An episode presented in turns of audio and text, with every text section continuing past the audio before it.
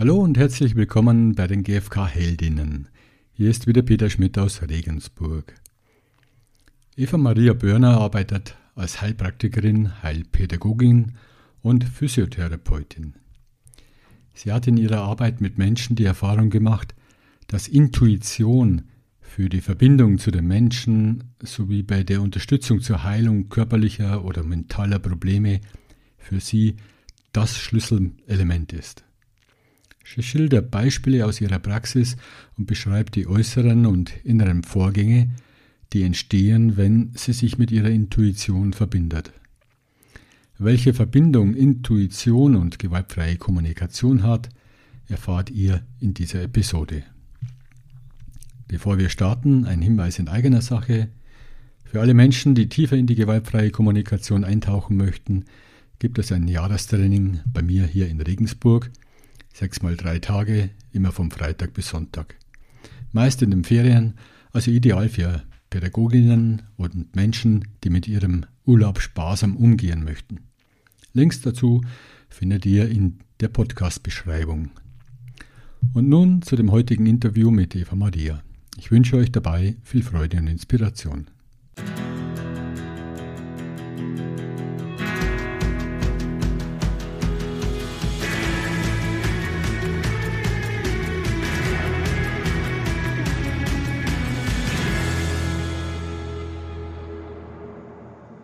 Ja, herzlich willkommen, Eva Maria Börner. Danke, dass du da bist. Ich freue mich, dich zu sehen und zu hören. Ja, ich freue mich auch, Peter, dass ich jetzt diesen Podcast mit dir machen darf, weil das Thema, was wir jetzt ausgewählt hatten, war ja oder ist gewaltfreie Kommunikation und Intuition. Und da resoniert bei mir ganz tief etwas, wenn ich das so höre. Und ich bin gespannt, was wir jetzt miteinander für eine Reise unternehmen werden. Ja, dann habe ich gleich meine Einstiegsfrage ist, welche Bedeutung hat denn Intuition in deinem Leben? Ja, Intuition hat für mich eine immer stärkere Bedeutung gewonnen, weil ich oft das Gefühl habe, ich bin nicht schnell genug bei dem, was ich so verwirklichen möchte oder bei meinen Projekten oder ich möchte gerne, dass schneller etwas passiert und dann habe ich aber gemerkt, dass ich dann in so eine Beschleunigung reinkomme. Mein Atem wird dann ganz schnell und ich werde dann auch so innerlich ungeduldig und unruhig und auch sauer, so überhaupt, dass es nicht so schnell geht, wie ich das möchte. Ich weiß ja aber eigentlich, also ich weiß es, dass man auf dieser Basis gar nicht ähm, wirklich zu so Impulsen kommen kann, die einem tragen oder die mich tragen, sondern ich habe dann verschiedene Strategien erlernt, ähm, ins Vertrauen zu gehen. Das heißt, wirklich bis in den Körper hinein Wärme und Geborgenheit zu spüren. Und wenn mir das gelingt, dann komme ich in eine ganz andere tiefe Ebene, aus der ganz andere Wahrnehmungen kommen, die mir Sicherheit geben. Mhm. Da klingt schon auch der, der Zugang zur gewaltfreien Kommunikation durch mit äh, sich spüren, Verbindung mit sich selber aufnehmen. Bevor wir dahin gehen, Frage an dich, du sprichst von Wärme und Vertrauen. Was passiert in deinem Körper genau, wenn du so den Zugang hast zu deiner Intuition? Ja, das erste ist, dass ich mir selber hm, so eine innere Erlaubnis gebe, in die Intuitionsebene zu gehen, weil es ja immer bedeutet, ich gehe in die Verlangsamung nicht in die Beschleunigung, in das Tun, Tun, Tun, sondern in die, in die Seinsebene. Das heißt, ich setze mich so hin, dass meine Füße gut auf dem Boden verankert sind und dass ich bei meiner Sitzfläche eine Geborgenheit spüre, also dass ich mich gut hinsetze, meinen Rücken so anlehne, dass ich in die Entspannung komme, aber nicht in so eine Schläfrigkeit. Dann lege ich meine Hände oft auf den Bauch und dann fließt der Atem dadurch, dass ich meinen Bauch selber umhülle und schütze, fließt der Atem dahin, dann strömt der Atem, dann entsteht wie so ein Rhythmus, in dem ich mich geborgen fühlen kann und unter meinen Händen entsteht dann eine Wärme und dann habe ich so eine Verbindung zwischen den Füßen und der Sitzfläche und meinen Händen und dann entsteht wie so ein warmer Raum, wie wenn du so ein Huhn auf seinem Nest so wahrnimmst, dass sich so brütet und so, und die dann so glucksen, die Hühner so, dok, dok, dok, dok, dok, so ganz zufrieden und so mit ihren eigenen Federn sich so, wenn dann so Luft zwischen die Federn kommt, wo man so spürt, die sind jetzt ganz in ihrer Tätigkeit, ganz im Sein und sind nur damit beschäftigt, eigentlich sich diesem Ausbrüten zu widmen. Und für mich ist das dann auch oft wie so ein Brütevorgang, wo ich etwas ausbrüte, wo dann zu einer bestimmten Zeit so ein Impuls kommt, ah ja, so könnte ich dann weitermachen. Mhm. Der Impuls kommt dann mehr so aus dem, also du bist mit dem Körper verbunden, mit dem Bauch und mit der Wärme und die, dein Nest brütest und der Impuls kommt dann mehr aus dem, ist es ein Gedanke, der dann aufblitzt? Hm, das würde ich so nicht sagen. Es gibt ja bei der Traumatherapie so einen Begriff, der heißt Felt Sense, gespürter Ja. Sinn. Und das heißt dann, wenn ich genug Raum gebe, dass diese ganzen Prozesse, die sich da ordnen möchten im Körper und die zur Ruhe kommen möchten, wenn die dann die Zeit haben, sich so zu ordnen, dass ich wirklich ganz präsent bin, da wo ich jetzt bin, dann entsteht so zwischen diesem geordnet sein und meinem vorher ausgesprochenen inneren Anliegen eine Resonanz. Das ist wie so ein Zwischenraum oder so ein rhythmisches Begegnen. Und aus dieser Begegnung zwischen dem Impuls und dem, dass ich ihnen ganz Raum lasse, sich mit meinem Körper zu verbinden, entsteht dann, ja, wenn es, wenn es gut geht, so ein so ein Aufatmen, so ein inneres ah, Loslassen und gleichzeitig dann ganz durch das Loslassen ganz da sein. Mhm. Wo siehst du die Verbindung von Intuition zur gewaltfreien Kommunikation oder umgekehrt? Also ich kann dir das an Gruppenprozessen schildern, die ich äh, geleitet habe bei Tagen, GFK-Tagen. Da war es so, dass ja oft sehr unterschiedliche Menschen kommen, die sich gar nicht kennen und die ich nicht kenne.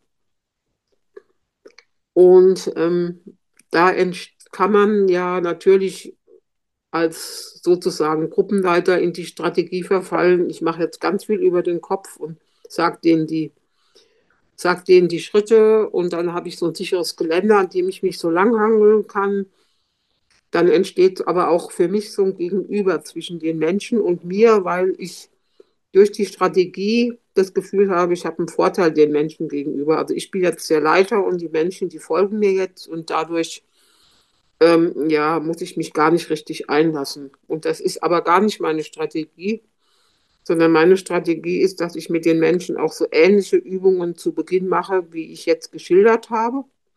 Also dieses Wahrnehmen im Leibraum und in die Intuition gehen, ins Vertrauen gehen.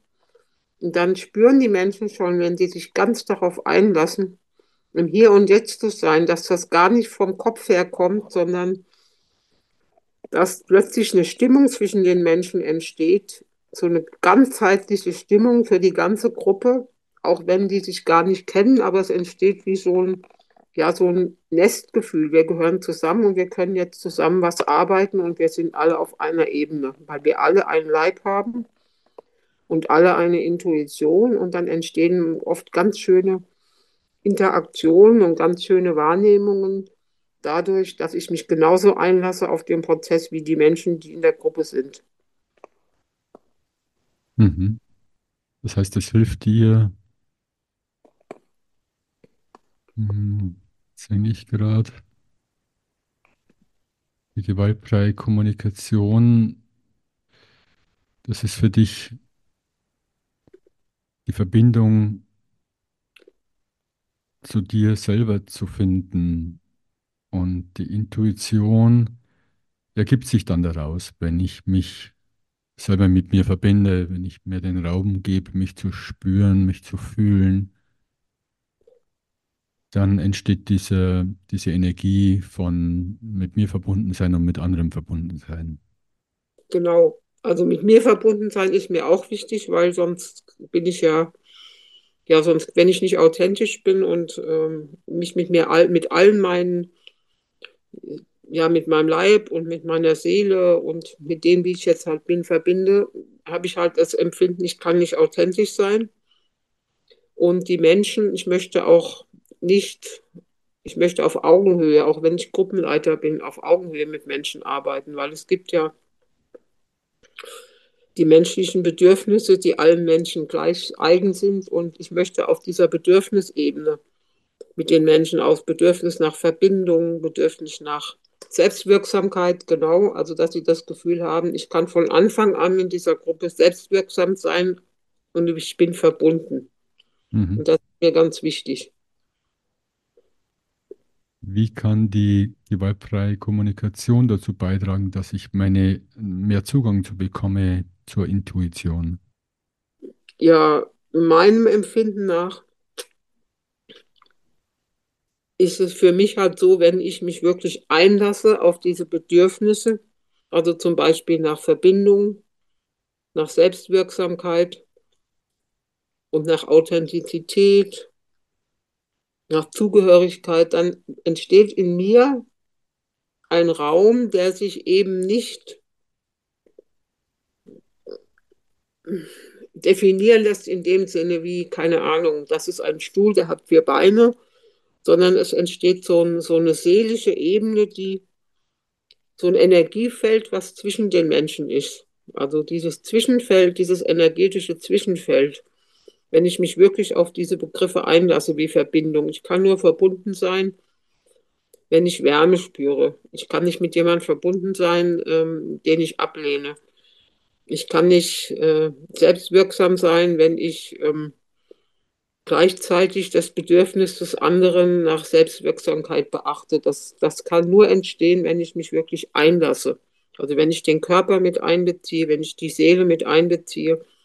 Und wenn ich, das fand ich bei Marshall Rosenberg eben auch so, so beeindruckend, dass der sich ja auch mit psychiatrischen Patienten immer auf Augenhöhe bewegt hat und nie gesagt hat, ich bin hier jetzt der Tolle, ich bin der Psychologe und ihr seid meine Klienten, sondern immer versucht hat, diese, auf dieser Bedürfnisebene, dass wir alle gleich sind, sich da quasi zu bewegen. Und dadurch können dann die schönen Sachen entstehen in der gewaltfreien Kommunikation.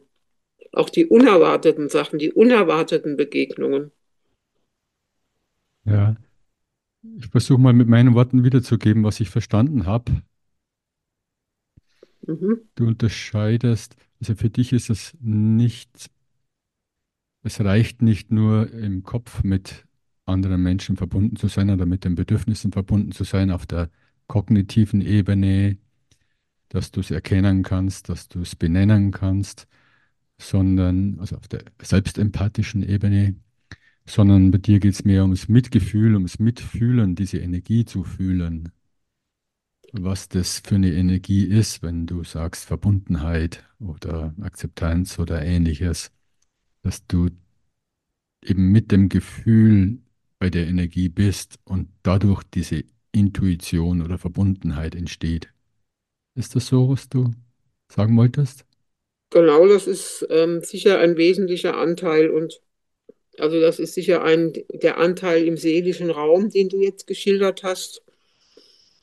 Aber was mir auch noch ganz wichtig ist, ist eben, dass ich diese leibliche Ebene wirklich ganz tief in die Körperresonanz zu gehen, das vegetative Nervensystem so als Heiler, wo die Selbstheilungskräfte sind, mit einzubeziehen, was dieses Verankern, dieses Feldsens, dieses ganz bis in die Zehenspitzen und in die Fußspitzen und in die Fingerspitzen und in die Atmung, ganz verbunden sein mit meinem leiblichen, mit meinem so bin ich jetzt gerade auf der Erde, so bin ich jetzt gerade anwesend, dass das wirklich bis ganz in die äußerste ja, Peripherie, in die Fußspitzen, Zehenspitzen geht und dadurch dieses seelische Gefühl so eine Unterfütterung hat von, von leiblicher Wärme, von leiblichem Rhythmus, von leiblichem Raum, dass man sich wirklich in seinem Leib zu Hause fühlt. Also diese Komponente ist mir dann auch noch ganz wichtig.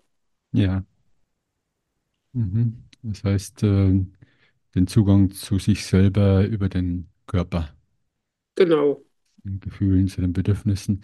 Und was mich jetzt interessiert ist, du bist ja Heilpädagogin, du machst Körperpsychotherapie, du machst gewaltfreie Kommunikation, du beschäftigst dich mit Focusing und Traumatherapie, also du hast eine Heilpraktikerpraxis auch. Physiotherapeutin bist du auch. Wie wirkt sich die gewaltfreie Kommunikation, Schrägstrich, deine Intuition, was ich so raushöre, ist für dich so, verbindet sich miteinander, so, Ja, so eins. Wie wirkt sich das in deiner Arbeit mit deinen Patientinnen aus? Ja, das ist eine sehr interessante Frage, weil sich dadurch meine Arbeit mit den Patienten und auch Kindern, ich habe ja auch mit schwerbehinderten Kindern zu tun, die sich nicht artikulieren können, die nicht sprechen können, und ähm, aber auch mit psychiatrischen Patienten, ähm, die, also die wirklich schon Psychiatrieerfahrung haben.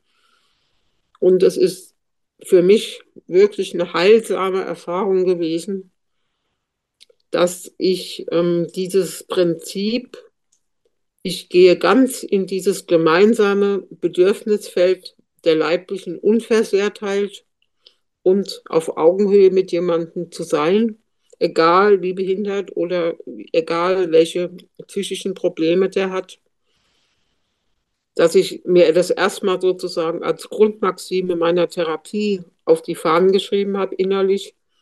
So deine Und hat Haltung, mit der eine du Haltung, reingehst. genau, das ist meine Haltung. Danke, das Wort ist mir jetzt entfallen gewesen. Ja, Ähm, und dass ich, wenn ich mit dieser Haltung reingehe, ich eben gar nicht von außen auf den Menschen zugehe, wenn jetzt zum Beispiel jemand mit Rückenschmerzen zu mir kommt und ähm, oder mit anderen Symptomen, dass ich dann sage, wir werden mal schauen, was möchte dieses Symptom eigentlich sagen und ist es denn wirklich sinnvoll, an diesem Symptom zu arbeiten oder stellen wir erstmal eine Ressourcenbasis her, ein ganzheitliches Körpergefühl. Wenn ich dann mit solchen Patienten arbeite, berühre ich sehr oft an bestimmten Stellen und halte, also haltendes Berühren und gleichzeitig aber auch die Haltung des lauschenden Wartens. Und dann entsteht dadurch, dass ich auch ganz viel Raum gebe und oft äußerlich gar nichts passiert, aber zwischen meiner Hand und der Leiblichkeit des Patienten wie so ein Raum entsteht. Es ist wie so ein, wenn du jemanden begegnest und spürst, da ist eine Energie zwischen uns. Und diese Energie, die möchte in Kommunikation gehen auf dieser Ebene. Ich bin sicher in meinem Leib, du hältst mich. Du wirst nichts mit mir machen, mit meinem Leib, wo ich Angst haben muss. Du wirst nicht über meine Grenzen gehen. Das spüren die Kinder und das spüren die Patienten. Und dann nehme ich halt im, im Körper, in den Organen oder auch in der Aura, sage ich jetzt mal, weil ich, mir fällt kein anderes Wort ein, wahr, was ist denn jetzt wirklich dran? Was möchte denn jetzt gesehen werden? Welches Geheimnis möchte sich denn zeigen? Und dann entstehen solche Heilprozesse, dass mir gestern eine Patientin gesagt hat, seit ich bei Ihnen bin, geht es mir viel besser. Ich kann endlich sagen, ich darf leben. Und das ist natürlich etwas, wenn du so ein Geschenk kriegst, ähm, es ist einfach toll. Und das ist eine Frau, die wirklich schon in der Psychiatrie war. Oder wenn du bei, wenn du ein Kind behandelst, was nicht sprechen kann und dich absolut gegen Grenzübertritte wehrt, indem es einfach haut und, und schreit. Und mir gelingt das mit diesem Kind dadurch, dass ich warte und ganz leise mit dem Kind spreche, aber immer in der Präsenz bleibe, egal ob die jetzt schreit oder auch mal haut und ich sage, ich möchte das nicht, dass du mich jetzt haust, ich bleibe aber bei dir. Dass dann so berührende Begegnungen entstehen, dass dieses Mädchen plötzlich mir die Hand gibt und meine Hand festhält und so, dass wir beide in so einer Haltung sind, ähm, jetzt sind wir uns begegnet. Und das, äh, diese Haltung, die habe ich der GfK zu verdanken, aber auch der Traumatherapie, so dass ich das Gefühl habe, ähm, wenn ich in dieser Haltung bin, dann entsteht das, was jetzt gerade dran ist und nicht, was ich mir jetzt als Therapeut, weil ich ja alles besser weiß, so konstruiere, was jetzt der Patient machen soll oder was mit dem Kind passieren soll. Und ich spüre dann auch, das ist total intuitiv und total sicher, weil dann ist einfach eine Begegnung da. die ich nicht gemacht habe, sondern wo ich einen Raum geschaffen habe. Mhm. Das klingt sehr, sehr nach sehr tiefer Verbindung mit den Patientinnen, die, die bei dir sind. Und aus dieser Verbindung heraus entsteht ein Raum, wo sich zeigen darf, was da ist, was dran ist, was, was ohne Konzept ist. Und Ja, die Intuition ist dann für dich der Teil, der dann, der sich dann zeigt. Genau, offen bist praktisch für das, was, also du hast eine Offenheit, du, du lauschst praktisch dem, was sich zeigt dann. genau. Es geht natürlich mal besser, mal schlechter. Das ist ja klar, dass das nicht immer gelingt, aber das ist normal. Aber meine Haltung ist auf jeden Fall so, dass ich immer versuche, auf diese Ebene zu kommen. Dass es immer sein darf. Und wenn das sein darf, dann weiß der Patient und auch ich plötzlich, ja, jetzt ist was geschehen, was geschehen soll. Mhm. Den, den Teil, den du jetzt gerade beschreibst, das ist ja so die Verbindung mit jemand anderen. Und vorher im ersten Teil hast du beschrieben, wie du dich mit dir selber verbindest. Und du hast die Haltung beschrieben. Und welche Hindernisse gibt es denn auf Hindernisse, mh, den Zugang zur Intuition zu bekommen? Ja, und das natürlich manchmal, wenn ich nicht gut drauf bin, sagen wir mal so, geht ja, Wenn, kommt wenn du vor. nicht mit dir verbunden bist, meinst du das, wenn, wenn dir deine Verbindung zu dir selber nicht so gelingt? genau, wenn die nicht so gelingt oder ich habe vorher mich geärgert oder irgendwas ist passiert, wo ich so denke, oh, jetzt muss ich mich aber, ja, und so weiter. Das ist dann schon mal ein Hindernis. Oder wenn ein Patient eine Erwartung hat, ich habe jetzt das und das und wenn ich jetzt hier rausgehe, dann ist das und das geheilt oder dann ist, tut mir das und das nicht mehr weh. Also diese zwei Komponenten, einerseits, dass ich nicht in Verbindung komme, aber dass der Patient sich auf diese Ebene auch nicht einlassen möchte, das kommt auch vor. Ja. Mhm. Sprichst du darüber? Also wie ähm, beschreibst du den Patientinnen, was du magst oder mit der Intuition und mit der Verbindung? Ja, ich sage das meistens, also wenn es jetzt eine Heilpraktiker-Patienten sind, dann mache ich, rufen die mich ja an, weil sie mal eine Webseite gelesen haben oder eine Empfehlung haben und dann erkläre ich denen das. Aber ich arbeite auch in einer Krankengymnastikpraxis und da ist es manchmal halt so, dass die Menschen nicht so offen sind wie in der Heilpraktikerpraxis. Und ähm, die wollen dann halt, äh, Rücken A tut weh, also muss jetzt Rücken A auch heute geheilt werden. Und das ist manchmal nicht so einfach, weil dann an, einfach eine andere Erwartungshaltung ist. Aber das ist unterschiedlich. Also wie gesagt, ich erkläre den Patienten das auch vorher, soweit ich das kann. Und da erlebt man dann halt Abenteuer. Ja. Jedes Mal neu, jedes Mal neu. Mm, Was mich noch interessiert ist, wie kann ich Intuition üben, trainieren? Ja, und bevor ich die Frage nochmal wieder stelle, dann habe ich eine andere Frage. Und zwar, ich habe mich vor Jahren auch schon mit Intuition beschäftigt und bin dann auf ein Buch gestoßen, das hieß Verbindung mit dem höheren Selbst oder so ähnlich. Ich weiß gar nicht mehr genau. Ich kann es raussuchen und verlinken. Und da war die Idee, dass Menschen unterschiedliche Zugänge, also Körperzugänge haben zur Intuition. Mhm. Wir sprechen ja jetzt über ein Feld, was ja nicht unbedingt so wissenschaftlich erklärbar ist, vielleicht psychologisch erklärbar, spirituell erklärbar. Das ist eher so ein spiritueller Ansatz. Und da gab es den Zugang über den Bauch, dass der Bauch sich meldet, wenn ich mich mit dem Bauch verbinde und habe eine Frage, wie ich, gehe ich vor oder was entscheide ich. Oder eher Menschen, also die sind eher mit dem Fühlen. Dann gibt es Menschen, die eher im Hören sind, also die hören Wörter oder die hören Sätze und da ist der Körperzugang ähm, bei den Ohren, oberhalb den Ohren. Dann gab es welche, die haben so einen dritten Sinn, Auge, Auge, also visuelle Zugänge, die sehen dann irgendwelche Bilder oder sehen Wörter und da ist der Körperzugang so beim dritten Auge oberhalb der Nasenwurzel. Mhm. Und dann gibt es noch die Intuition, also so hat die Person da in dem Buch das beschrieben. Das ist dann im Kronenchakra oben an, am Scheitel und eine Verbindung nach oben hin. Ähm, und sie hat es so beschrieben und ich kann es nachvollziehen, Mhm. dass wenn ich mich mit diesen Körperregionen verbinde, also dass ich den Fokus darauf lenke, dass es mir leichter fällt, meine Intuition anzuzapfen oder was auch immer ich da anzapfe.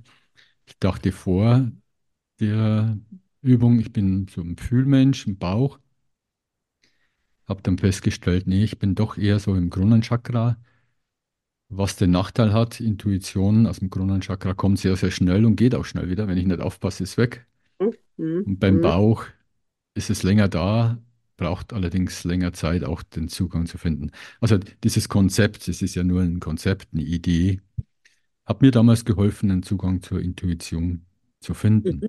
Kannst du damit was anfangen? Ist das deine Erfahrung oder wie, wie siehst du das Ganze? Weil ich, mir geht es darum, auch wenn Zuhörerinnen jetzt das hören, was machen die dann damit? Äh, Welche Mhm. Informationen brauchen die? Was kann denen helfen? Also das damit kann ich was anfangen mit dem, was du gerade erzählt hast. Ähm, weil bei mir sind es auch die Ohren und bei mir ist es auch das Kronenchakra, wo ich äh, ganz stark so bin mit Wahrnehmung, wo ich also intuitiv auch manchmal ohne dass ich Übungen mache, etwas wahrnehme. Aber was ich halt interessant finde, dass alle Typen, egal auf welchem Chakra sie ihre Wahrnehmung haben, ob das das Kronenchakra ist oder das Herzchakra oder was auch immer, eine Möglichkeit haben, so eine ganzheitliche Verbindung zu bekommen. Ähm, und das habe ich von Peter Levin gelernt in der Traumatherapie. Da gibt es so ein Modell, das heißt CBAM. Das schreibt sich S-E-B-A-M. Das heißt Sensation, Emotion, ähm, Behavior, Affection und Mind. Das ist wie so ein Baum. Das S sind die Sensations über den Körper und das M ist sozusagen die Krone des Baums mit den Früchten. Ähm, das ist so ähm, die kognitive Erkenntnis. Und er geht halt bei allen Dingen, die wir uns wirklich einverleiben, ich sage es jetzt mal einverleiben, ich kann auch uns zu eigen machen, sagt er, es ist ganz wichtig, mit allen diesen Ebenen verbunden zu sein, weil sonst ist immer so ein, so ein Missing Link, also das sage ich jetzt, aber so dieses ganzheitliche mit irgendwas verbunden zu sein, haben wir, hat jeder seinen Kanal, aber bis es wirklich ganz verbunden ist mit dem Leben, geht es von, von der Sensation über das Leibliche bis zum Mind, bis zum Kognitiven. Also diesen Weg durchzugehen, das verschafft uns eigentlich die Möglichkeit, zu einem Ding alle Aspekte sozusagen zu integrieren und wahrzunehmen. Und es gibt noch etwas. Es gibt einen Kindertherapeuten, der heißt Thomas Harms, das ist auch sehr interessant. Der hat mit Schreikindern oder ja, Schreikindern gearbeitet und hat Schreiambulanzen äh, ins Leben gerufen. Und der sagt Bindung und Herz. Und das heißt, wenn ich so ein schreiendes Kind habe und als Mutter eigentlich selber so in eine totale Erschöpfung komme, weil die Geburt vielleicht auch noch schwer war oder ja, weil das Kind einfach nichts isst, dann geht er, geht er auch den Weg. Er geht über die, über die Wahrnehmung der Bauchatmung bei der Mutter, die sich selber in die Bauchatmung begibt. Dann mit dem Nabel des Kindes in Verbindung tritt, also sozusagen dem Kind indem sie selber ihre Bauchatmung aktiviert, dem Kind selber so eine Resonanz gibt, du darfst auch ruhig werden. Und er sagt, es entsteht dann, wenn man das macht, eine Verbindung, das sagt jede Mutter, die sagt, das Kind schreit zwar noch, aber ich gehe jetzt den Weg, dass ich mit mir selber mich verbinde über diese Atmung, über diese Bauchatmung. Dann öffnet sich immer das Herz und das sagt jeder Mensch, dass das Allerwichtigste in Verbindung treten mit einem Gegenstand, der mir wichtig ist, mit einer Person oder einem Ereignis, Wenn der Herzraum sich öffnet, durch diese sich einlassen auf die eigene Atmung, dann ist das sozusagen die Krönung, also Verbindung und Herz. Und so ist das, was dieser Thomas Harms gesagt hat und was Peter Levin, was ich in der Ausbildung da gelernt habe, als Weg, den ich gehen kann, sind zwei ganz wichtige Sachen für mich geworden, die ja mir helfen, so in diesen intuitiven Bereich auch mehr Sicherheit zu bekommen, weil ich mich verankere, weil ich weiß, wie ich mich verankern kann. Mhm. Mir taucht gerade ein anderer Gedanke auf, also ich habe das alles gehört und diese Verbindung und ähm, bei mir ist gerade der Gedanke aufgetaucht mit NLP, also neurolinguistisches Programmieren. Da gibt es ja sowas wie Pacing und Leading, also Pacing Verbindung aufmachen und dann Leading führen, die andere Person wohin führen und das war gerade da, dachte ich mir, okay, ich gehe in die, in die Bauchatmung, werde ruhig und dadurch führe ich das Kind auch in die Ruhe, weil meine Energie äh, ja, in Resonanz geht mit dem Kind oder das Kind geht in Resonanz mit meiner Energie, spürt es und wird auch ruhiger. Genau. Jetzt weiß ich nicht, ob das überhaupt so oder die Verbindung ist zur Intuition oder ob das mehr so manipul manipulativ ist. Das hängt wahrscheinlich von der Haltung ab, Genau. wie, wie alles. Ja, also wie gesagt, das kann man auch nicht machen. Also der sagt auch, das kann man nicht machen. Das ist einfach eine Erfahrung, die er gemacht hat in der Arbeit mit den Müttern, dass es dann entsteht, weil es wie so eine Resonanz ist, die ganz natürlich ist, die zur Selbstheilung führt und die entsteht. Ich, wenn ich sage, ich will das jetzt, dann passiert nämlich gar nichts, weil bei Schreikindern will man oft sehr viel und es funktioniert halt gar nicht. Ne? Es geht halt nicht, wenn man was will. Man muss es einfach lassen. Man muss in selbst in die Eigenwahrnehmung gehen in die Selbstliebe, in die Selbstverbindung und solche Dinge. Bis Also, ins Leibliche rein. also ich will nicht das Kind verändern oder irgendwo hinführen, sondern das, was ich will, ist mit, mich mit mir verbinden und ruhig werden und in die Energie gehen mit mir selber und dann offen sein dafür, was passiert, ohne Erwartung. Genau, und da, dadurch, dass ich mit mir selber in eine gute Verbindung, in die Sicherheit gehe, ähm, spürt das Kind das und dann entsteht es einfach. Aber nicht, ich kann das nicht wollen. Also wenn, ich merke das auch, wenn ich sowas will, ja, dann geht es nicht. Wenn ich in Behandlungen, wenn ich das will, wenn ich was will, dann entsteht gar nichts. Und Mhm. denke ich, ah, ich muss jetzt diese Blockade da, ah, da ist an der Niere eine Blockade, die muss ich jetzt auflösen. Haha, denke ich dann, Eva Maria, will die Blockade aufgelöst werden oder will die erstmal nur wahrgenommen werden? Will die erstmal umhüllt werden? Du löst jetzt mal gar nichts auf, du bist jetzt erstmal demütig. Und wenn Mhm. du demütig bist, dann kann das passieren, was passieren will und vielleicht bleibt die Blockade. Vielleicht ist es so verbunden, dass die Blockade einfach wirklich nur eine Hülle, einen Verband braucht. Einfach mal eine, so sein darf, wie sie ist. Jetzt mh, taucht bei mir eine Frage auf, und zwar, wenn es um Kommunikation geht, gewaltfreie Kommunikation, Kommunikation mit Menschen, wo kann dann die Intuition helfen und wie kriege ich, wie, wie, wie kann die hilfreich sein, wenn es ums Kommunizieren geht? Also du meinst jetzt in der direkten Kommunikation oder auch wenn ich plötzlich das Gefühl habe, ich muss dem helfen oder so. Also auch helfen, meine, wenn ich meine jetzt eher so in der, weniger in der, in der Heilpraktikerpraxis oder mit anderen Menschen, sondern wenn zwei Menschen miteinander sprechen, haben Themen miteinander, sprechen was an oder versuchen sich zu verstehen. Wie kann da das, was du alles beschrieben hast, Intuition, wie kann das dazu beitragen, dass wir mehr in Verbindung kommen, ins Verstehen? Mm, Da stelle ich dir jetzt mal eine freche Gegenfrage. Wie erlebst du das denn jetzt zwischen uns? Wir sprechen ja jetzt auch über ein Thema. Wie erlebst du, was erlebst du da für eine Ebene? Also ich erlebe verbindend, also ich versuche, ich mache öfter mal die Augen zu, ich habe die, wie du es am Anfang beschrieben hast, wie du in den Körper reingehst, da bin ich auch drin, beide Beine am Boden, Hände am Bauch und versuche mit dir in Verbindung zu gehen. Der, ja, ich schaue zwar, was da ist, was, was taucht auf an Gedanken, an Fragen, Und gleichzeitig versuche ich in Verbindung mit dir zu sein und zu schauen und darauf zu vertrauen, dass irgendwas ähm, kommt, aus, mh, sich zeigt an Fragen, an, an Gedanken, die hilfreich sind jetzt im, für die Episode, für die Menschen draußen und für uns jetzt gerade. Mhm. Das ist das, was ich gerade, äh, wo ich gerade bin in der Haltung oder in dem Zustand. Und hast du so das Gefühl, dass das so jetzt fruchtbar ist, was wir tun zusammen für Habe dich? ich, ja, habe ich. Ich finde es manchmal spannend, was dann kommt. Ja, das ist eben das, weil ähm, ich, ich mein Gefühl ist eben, ähm, wenn ich jetzt am abstrakten Beispiel dir irgendwas erzähle, das ist, kann gar nicht so lebendig sein wie das, was jetzt zwischen uns ist. Weil ich Ja, habe das Gefühl, dass da verwebt sich ja auch was. Da werden Fragen gestellt und dann resoniert was, dann kommt die nächste Frage, dann entsteht was und dann will was, will was, ja, dann ist mal so ein Raum, wo man Ruhemoment ist und so.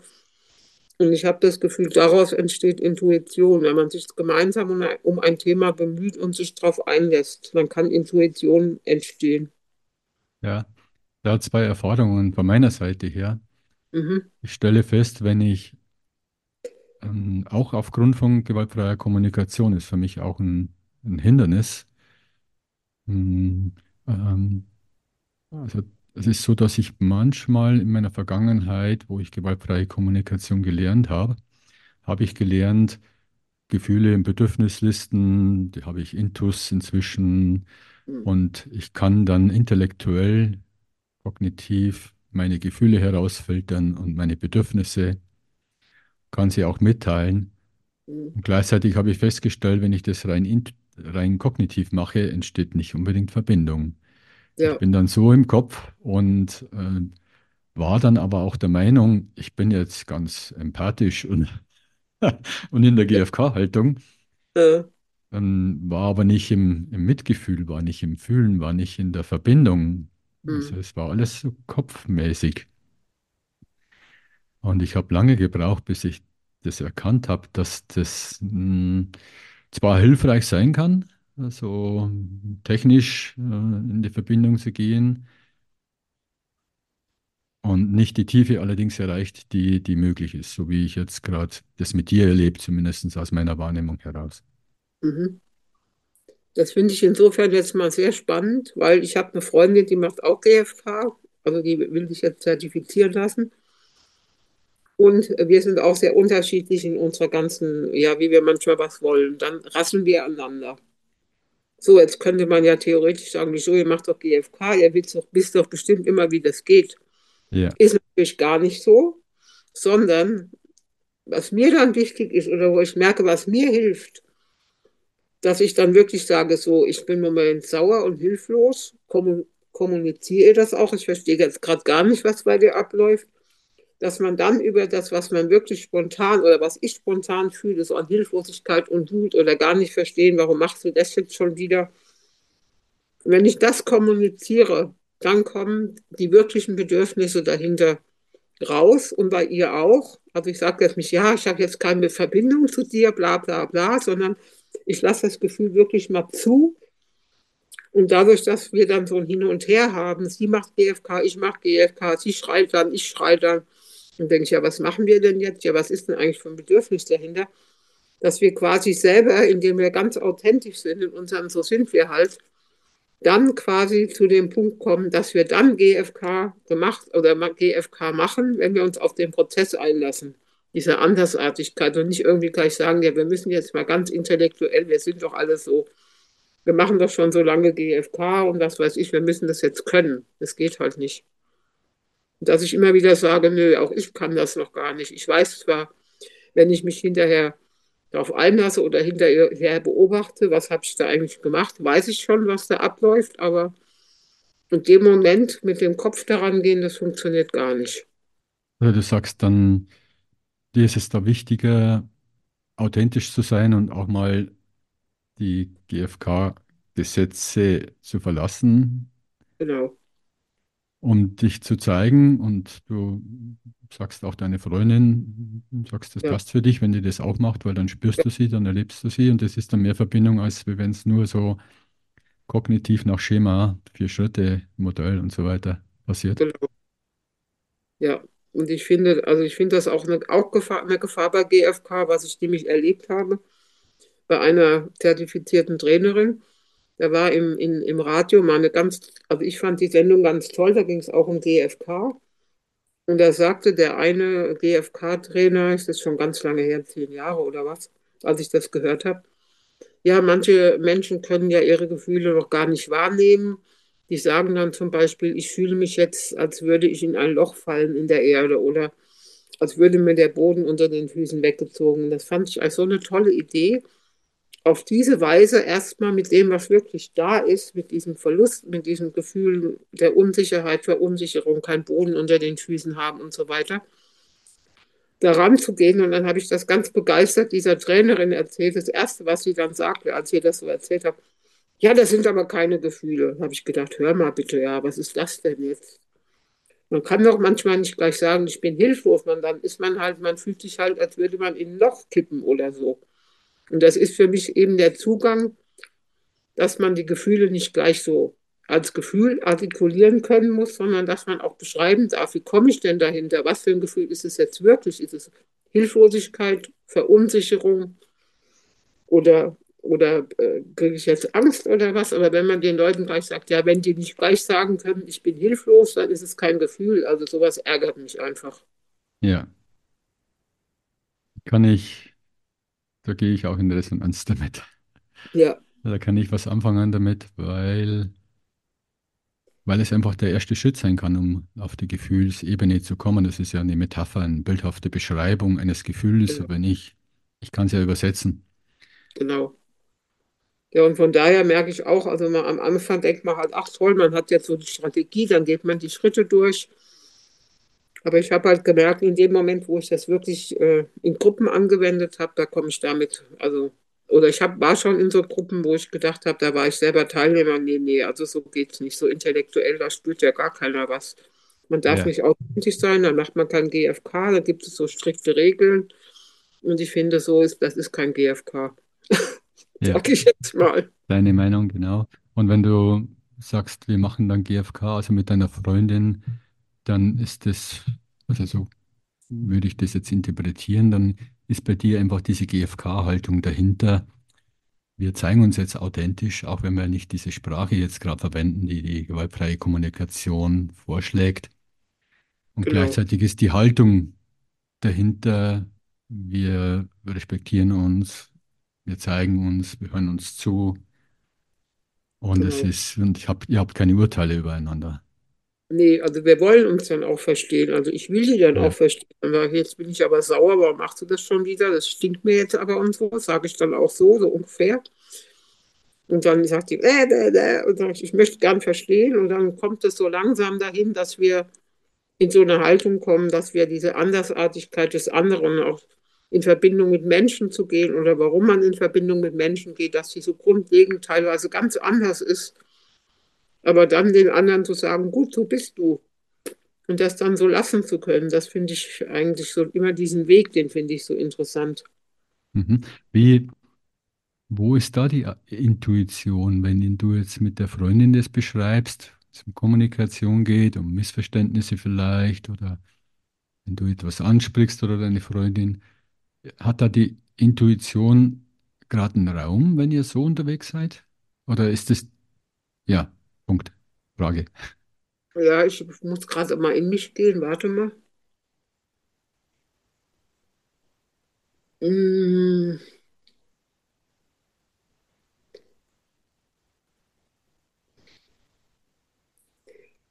Ich denke, das erste ist dann der Wunsch nach Verbindung. Und wenn wir dann, oder wenn ich dann Glück habe oder wir Glück haben, kommt dann am Ende,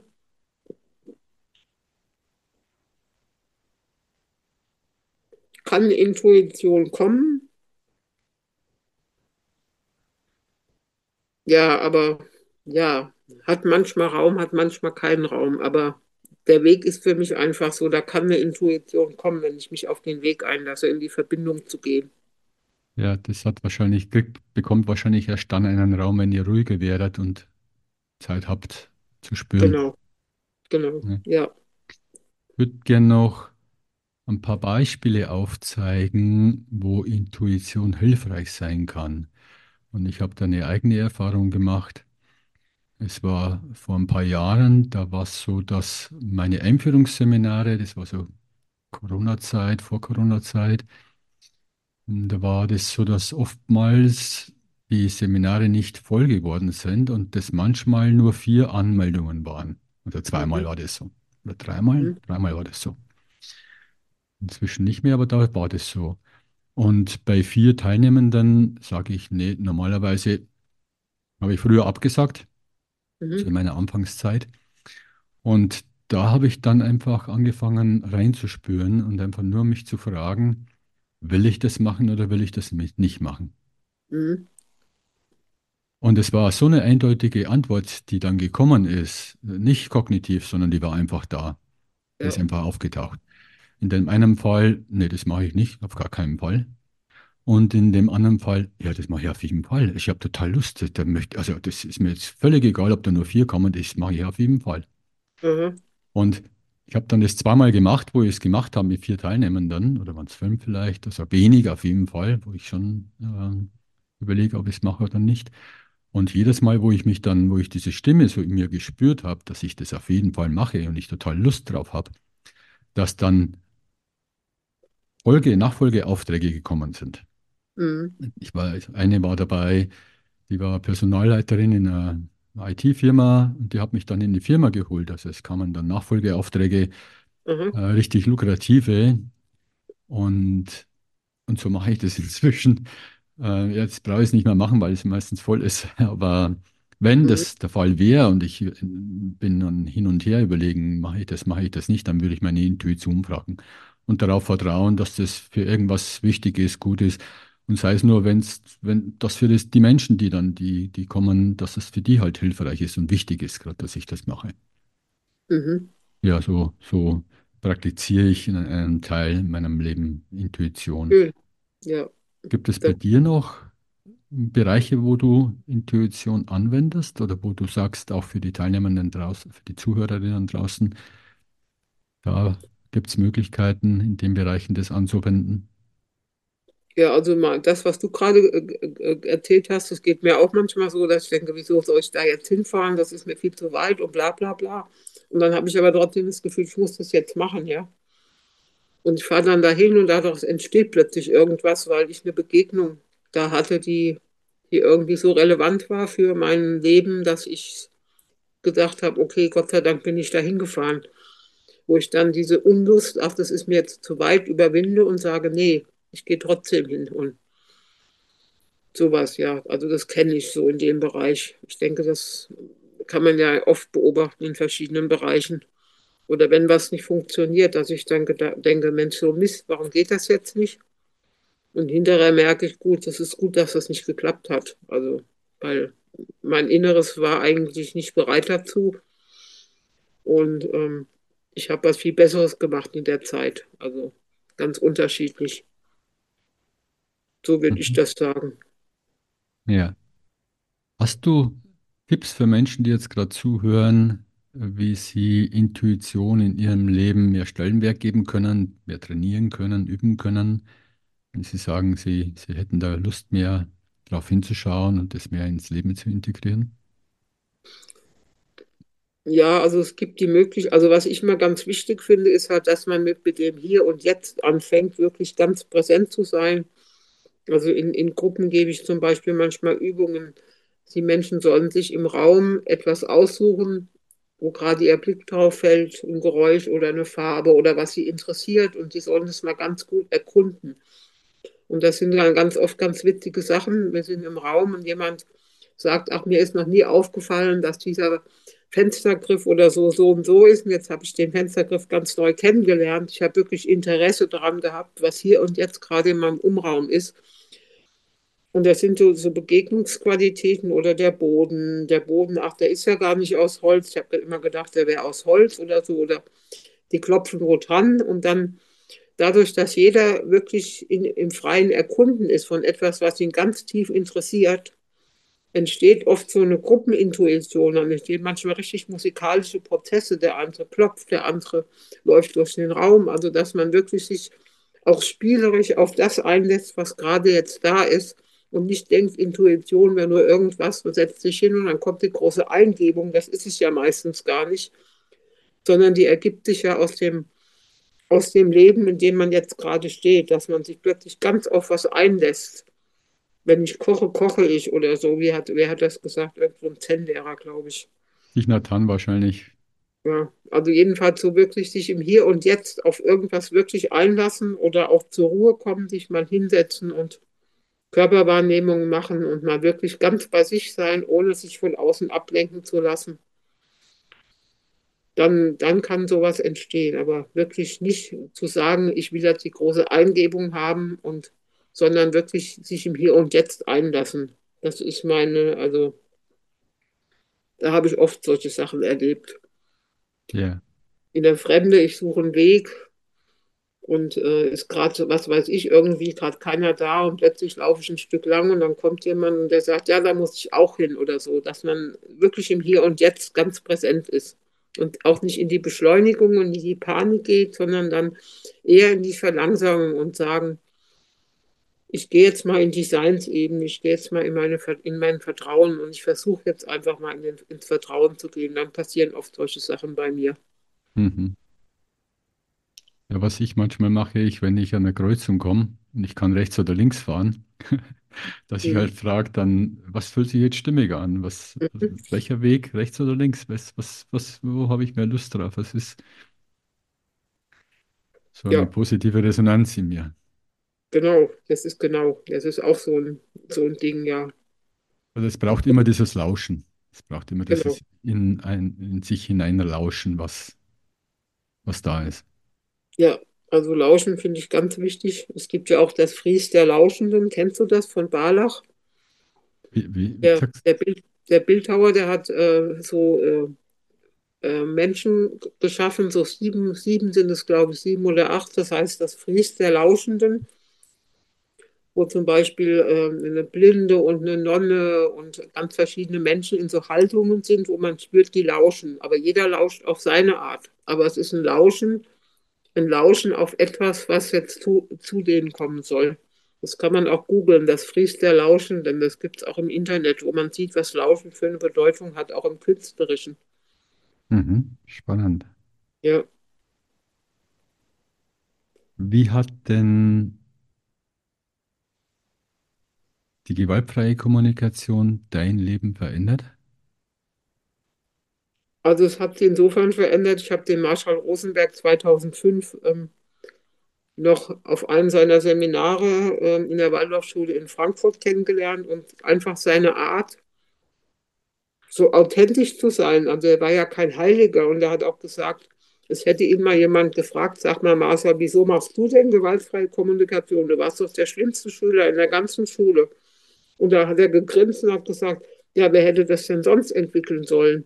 Also, dass man das nicht macht, so aus einer Haltung, äh, ach ja, das ist ganz einfach, sondern er hat es aus seiner eigenen Mentalität heraus entwickelt und gemerkt, wenn er wirklich in dieses Lauschen und in diese Empathie kommt, dann, dann entsteht etwas zwischen den Menschen. Und er war ja ein ziemlich cholerischer Mensch. Ich habe das auch mal erlebt, wo irgendwer was gesagt hat und er war dann sauer und hat gesagt, ich muss jetzt gerade mal weg oder so. Also der war gar kein, der war einer, der wirklich mit seinen Gefühlen verbunden war. Ja. Und Und das hat mir halt gefallen. mhm, au- authentisch, das Authentische. Genau. Wie Also er, hat, ja. wie hat der Zugang zu deiner Intuition, du hast ja beschrieben, früher war das nicht so der Fall, und jetzt hast du diesen Zugang. Wie hat der Zugang zu der, zu deiner Intuition dein Leben verändert? Ja, also das hat sich ja im Laufe der Zeit entwickelt. Dadurch, dass ich, äh, dass ich auch gemerkt habe, mit Gewalt, sagen wir mal, auch mit Gewalt gegen mich oder mit Gewalt gegen die Lebensumstände kann ich gar nichts machen. Ich muss eine andere Ebene finden, auf der ich äh, einen Zugang finde zu etwas, in das ich Vertrauen haben kann, in so eine transzendente Ebene. Und das gelingt mir natürlich auch nicht immer, weil ich immer noch ein cholerischer Mensch bin. aber ich weiß zumindest, dass es Möglichkeiten gibt, ähm, in diese Ebene zu kommen, in diese lauschende Ebene und Selbstempathie und Selbstfürsorge zu entwickeln. Das hatte ich am Anfang auch nicht. Also wenn mir was nicht gelungen ist, war ich eher sauer auf mich, aber auch mal zu sagen, okay, Selbstfürsorge, was brauchst du denn jetzt? Warum schaffst du es jetzt nicht? Also das ist auch ganz wichtig. Ohne die, die funktioniert es auch nicht. Mhm. Du hast Körperpsychotherapie, Focusing, Somatic Experiencing, also Traumatherapie mit körperlichen Erfahrungen. Inwieweit hat der Zugang zu deinem Körper oder die Körperarbeit auch dein Leben verändert? Ja, es hat mir halt gezeigt, dass wenn ich wirklich ähm, etwas ganz in mein Leben hineinnehmen will und ganz wirklich das ganz ähm, in Verbindung mit mir bringen will, das geht nur dadurch, wenn ich ganz, wenn das ganz im Körper sich verankern darf und aus dem, aus Sachen, die mich belasten, zum Beispiel äh, schlechte Erfahrungen oder sowas, wo man ja dann auf die Luft anhält oder in so einen, in so einen Kreislauf kommt, immer wieder das Gleiche. Wenn es mir da gelingt, in die Ressourcen zu gehen, in die Resilienz, dass ich mir eigentlich so einen Raum schaffe, wo ich ähm, in so einer energetischen Geborgenheit mich befinde und auch wieder Hoffnung für die Zukunft habe, dass ich das halt durch die Körpertherapie gelernt habe, den Zugang, durch das Focusing und durch die Traumatherapie und das verbinden mit der GfK, mit den Bedürfnissen, auch leiblichen Bedürfnissen, die ja genauso menschheitlich sind allgemein. Unversehrtheit, Geborgenheit, äh, nach Nahrung, nach Schlaf, nach allem, was man halt braucht, um sein Leben zu gestalten, wirklich bis ins Leibliche hinein. Ja, ja zum Schluss die, so die Abschlussfrage. Was ist denn deine Erkenntnis in deinem Leben, so eine Weisheit, so irgendwas Wichtiges, irgendwo so, wenn du dein Leben. Ähm, Oh, ja, du hast ein bestimmtes Alter und ähm, ja, gibt es etwas, was du teilen möchtest mit, mit den Zuhörenden? Hm, ja, ich möchte, also ich möchte mit den Zuhörenden teilen, dass ähm, ich spüre, dass Wahrhaftigkeit im Sinne von Authentizität und zu sich selber stehen ganz wichtig ist und dass egal, ob man jetzt eine Behinderung hat oder eine psychische Erkrankung oder was auch immer, es immer eine Möglichkeit gibt, einen Sinn zu sehen und eine, etwas zu finden, womit man ähm, ja das Gefühl hat, man ist trotzdem ein, ein unversehrter Mensch. Ein Teil von einem ist immer unversehrt, egal wie schwer das Leben ist. Mhm. Und ähm, dieses Gefühl zu haben, dass kein Mensch aufgrund von sogenannten Mängeln, ähm, ja, wie soll ich das sagen, keine Lebensberechtigung hat oder was, dass das nicht stimmt, also für mich nicht stimmt, sondern dass diese Verbindung zu dem, was mh, Ressource ist und was Verbindung zu dem, zur, zur Entwicklung ist, dass das jeder Mensch haben kann, egal ob es noch so klein ist, egal, aber es hat jeder Mensch. Diese Verbindung nach, zur Entwicklung und zu, ja, zu einer Energie, die eigentlich alles Leben so umschließt. Ja, lass ich einfach so stehen. Eva Maria, vielen Dank. Fand es super spannend, mich mit dir darüber zu unterhalten und auszutauschen und freue mich darauf, das nochmal anzuhören. Äh, aus der Zuhörerperspektive, ohne dass ich jetzt, ähm, ja, so dass ich einfach die, die Inhalte noch für mich noch mitnehmen darf. Vielen Dank dafür. Ja, ich danke dir, dass du mir die Möglichkeit hast, gegeben hast, durch deine Fragen diese Dinge zu formulieren. Mach's Danke. gut. Ja, Tschüss. tschüss.